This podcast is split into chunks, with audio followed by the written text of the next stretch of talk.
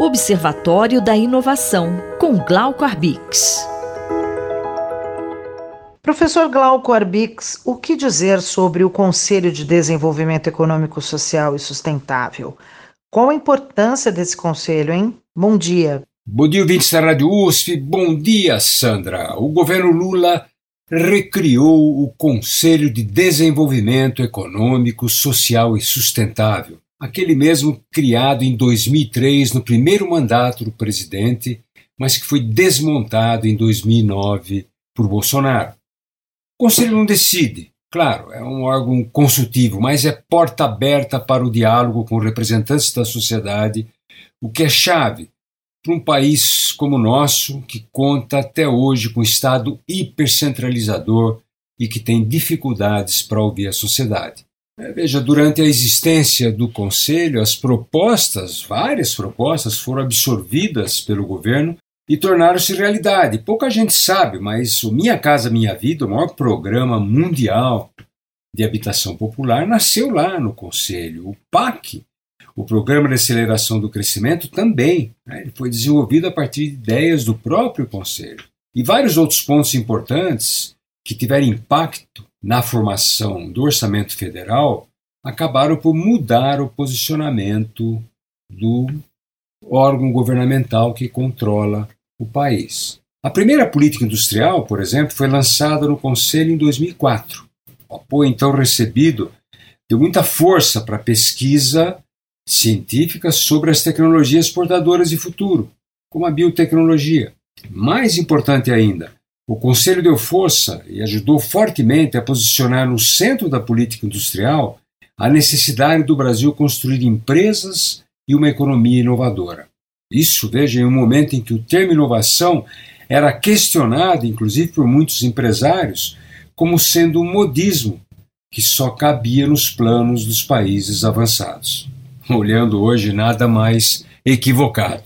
Na versão atual, a diversidade do conselho, chamada de conselhão, é muito maior do que no seu início. Grandes empresários, startups, acadêmicos, lideranças sindicais movimentos sociais, culturais, gente de expressão nacional estão ali reunidos para procurar meios de contribuir com o país. A diversidade aumentou 40% de conselheiras mulheres, mais de 30% de negros, pardos e indígenas. Professor Glauco, e agora? O que tem de novidades? Mesmo sabendo que o conselho ainda está muito cru, sem estrutura definida, com muita gente só pensando em sua própria agenda, tem chances de se construir como uma espécie de parteira de boas propostas. Isso porque está marcado por um colorido político que foi banido da cena pública nos últimos quatro anos. Desta vez, o Conselho incluiu a palavra sustentabilidade no final, que é mais do que uma palavra, pois aponta para novos desafios em todas as áreas, em especial na ciência e na tecnologia. Falas sobre ciência e tecnologia estiveram presentes nos debates sobre economia, no planejamento, políticas sociais e ambientais. Como se sabe, ciência e tecnologia são peça-chave para combater as mudanças climáticas, a principal ameaça que a humanidade enfrenta hoje. São essenciais para monitorar o desmatamento, salvar as florestas e recuperar terras degradadas. Será difícil também manter de forma sustentável grandes programas de inclusão social, pois a economia precisa crescer e elevar sua produtividade, o que não ocorrerá sem uma injeção de tecnologia.